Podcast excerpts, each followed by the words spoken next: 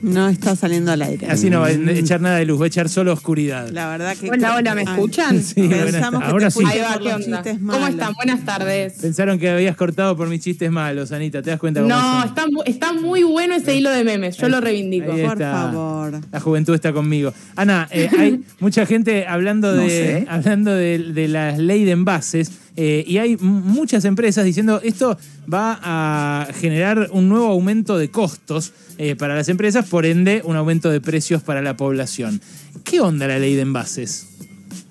Bueno, es un tema efectivamente que está generando muchísima polémica. Escuché que lo hablaban la semana pasada, pero un poco para recapitular de qué se trata esto, la ley de envases con inclusión social, que ese es el nombre que se le da, es una iniciativa que están motorizando la Federación de Cartoneros, Carreros y Recicladores en conjunto con el oficialismo, que lo que propone es cobrarle a las empresas envasadoras una tasa ambiental de acuerdo al costo de gestión de los envases, con el objetivo, por un lado, de desalentar el uso de componentes difíciles de reciclar y de premiar aquellos envases que usen material reciclado dentro de sus componentes, que sean fáciles de reciclar o que tengan características de ecodiseño.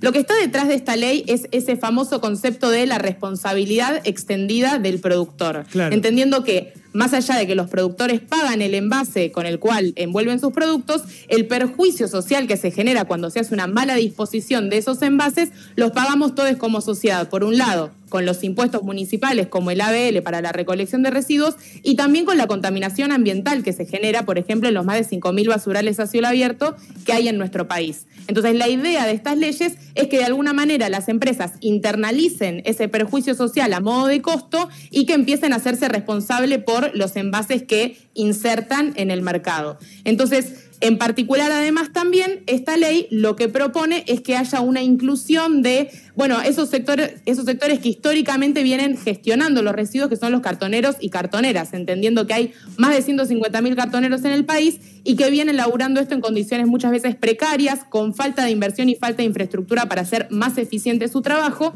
Y entonces, para resumir la propuesta, la ley lo que propone es que esta tasa, que iría entre, digamos, un 0 y un 3%, vaya a un fideicomiso que sea, digamos, que esté a partir de propuestas de los municipios en relación a cómo van a hacer este plan de gestión de envases, que la autoridad de aplicación, que sería el Ministerio de Ambiente, lo apruebe y que le giren los fondos para efectivamente generar este plan que incluya a los recicladores y que haya una mejor gestión de los envases. ¿Cuáles son las críticas? ¿Cuál es la polémica? ¿Por qué hay tanto revuelo al respecto? Bueno, justamente hoy hay una audiencia pública que convocó la oposición en conjunto con diferentes cámaras empresarias porque dicen que este es un impuestazo encubierto, porque dicen que, digamos, esto va a aumentar, como vos decías, los costos, incluso leí por ahí que es como un 24% de IVA en vez de un 21%, y en este sentido es importante como aclarar una serie de cosas con respecto a esta idea de responsabilidad extendida del productor. A ver. Eh, en primer lugar, esta tasa no tiene nada que ver con el costo del producto. Digamos, la manera que tiene de calcularse tiene que ver con lo que decíamos antes, cuán difícil es o no de reciclar cada uno de los bienes. Y de hecho, este Pero pará, 3%... pará. Va a haber, va a haber Sí. entonces una tasa diferencial según el tipo de envase que use cada empresa y para qué productos. Es, es para todos los productos de acuerdo al tipo de envase y, por ejemplo, si tu producto tiene envase eh, que se devuelve, eso pagaría 0% de tasa. Pero después, por ejemplo, para ver cuánto está incidiendo esta tasa, se calcula que en la canasta básica aproximadamente esta tasa sería de un 0,2%. O sea, este 3% del que se habla es en realidad ni siquiera un tope máximo, es una especie de salvaguarda para aquellos productos que en relación a lo que salen, el envase sea muy oneroso de reciclar y entonces, bueno, para que no se vaya más allá del, del 3%. Pero en general, el porcentaje, el porcentaje está entre un 0,2 y un 1% del precio del producto. Y en realidad, a ver, lo que dicen las cámaras empresarias y lo que dice la oposición es que ellos no están en contra en sí misma de una ley de responsabilidad extendida del productor. Ellos dicen que está bien que esto suceda, a pesar de que hace muchísimos años que no se implementa en Argentina una ley de estas características, pero que lo que no quieren es que esta gestión pase por el Estado. Y ahí está, digamos, el kit de la discusión y, y ahí está donde se dividen las aguas. Porque en otros países lo que existen son esquemas privados, en donde, ¿qué sucede? El Estado le pone una serie de objetivos a las empresas de reciclaje, es decir, bueno, vos tenés que lograr en esta fecha un 10% de reciclaje de tus envases, en esta otra fecha un 20%, y, digamos, le deja a las empresas que administren como quieran esa secuencia de reciclaje. Entonces, muchas veces lo que hacen es, bueno, juntarse las empresas en un consorcio, armar una empresa, empresa recicladora y, digamos, que esa gestión no pase en ningún caso por el Estado, que exista una tasa que de alguna manera, digamos, se, eh, se enfrente ese costo de la gestión de los envases, pero que no haya un involucramiento del Estado cobrando una tasa. Entonces, lo primero que hay que decir es que si las empresas y la oposición y quienes se oponen a este proyecto están de acuerdo con el concepto de una ley de responsabilidad extendida del productor, no pueden poner ese argumento de esto va a aumentar eh, el precio. Primero porque, digamos, la teoría de la responsabilidad extendida del productor es que las empresas deberían internalizar este costo, deducirlo de sus ganancias. O sea, justamente ellos tendrían que hacerse cargo. Como sabemos que probablemente lo trasladen a precios, bueno, ahí, digamos, el costo existe y la, la discusión en todo caso es quién lo administra, pero es mentira decir que este proyecto está mal porque va a aumentar el precio, porque eso está como en la idea misma de que alguien tiene que, pagar por este servicio. Ana, ¿y vos eh, con esa teoría de la responsabilidad extendida del productor, estás de acuerdo? Digo, vos como economista y como activista climática también.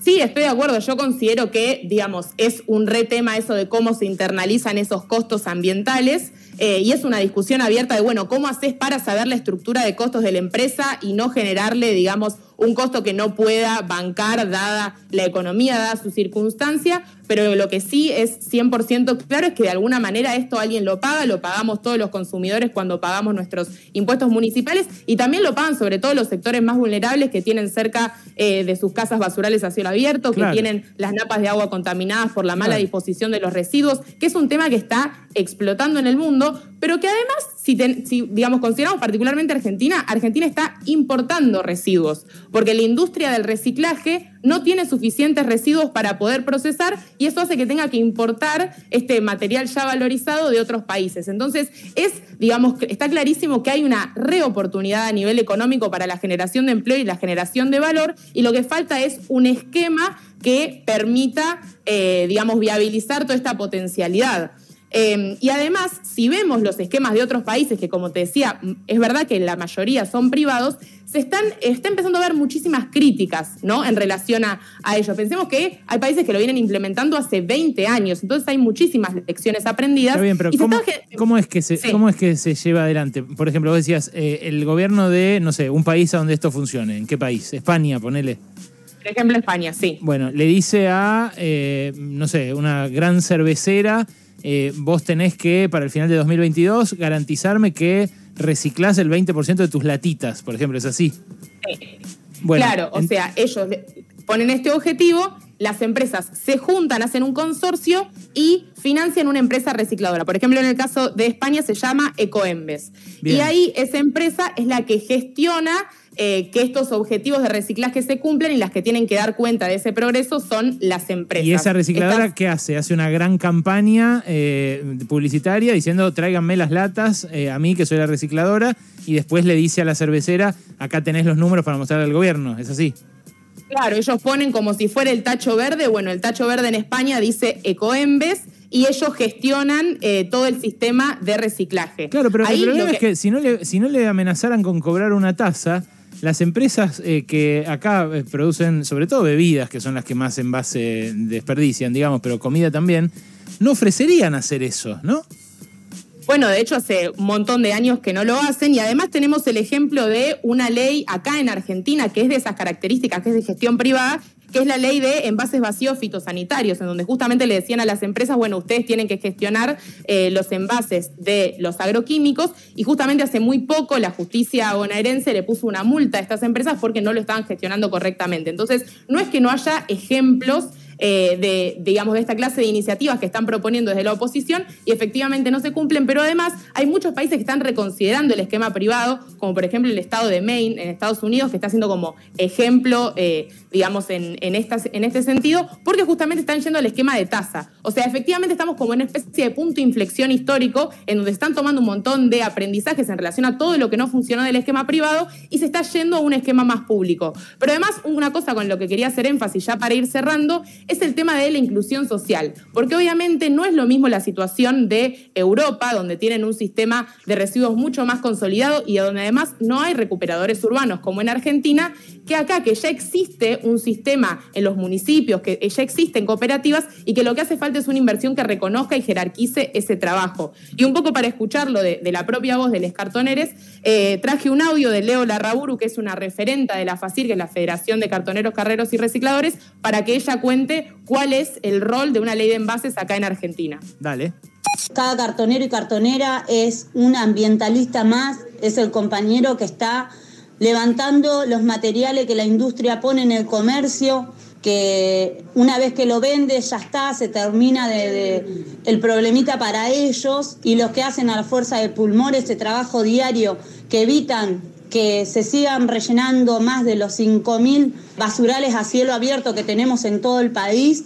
Somos más de 1.500 cartoneros que hoy en día estamos haciendo este trabajo a fuerza de pulmón. Necesitamos el reconocimiento y visibilizar el trabajo digno de los compañeros. Necesitamos mejora y esas mejoras las puede dar cada municipio o cada provincia. Es un trabajo en conjunto que depende de todos nosotros de que esto genere más puestos de trabajo y mejoras para el medio ambiente.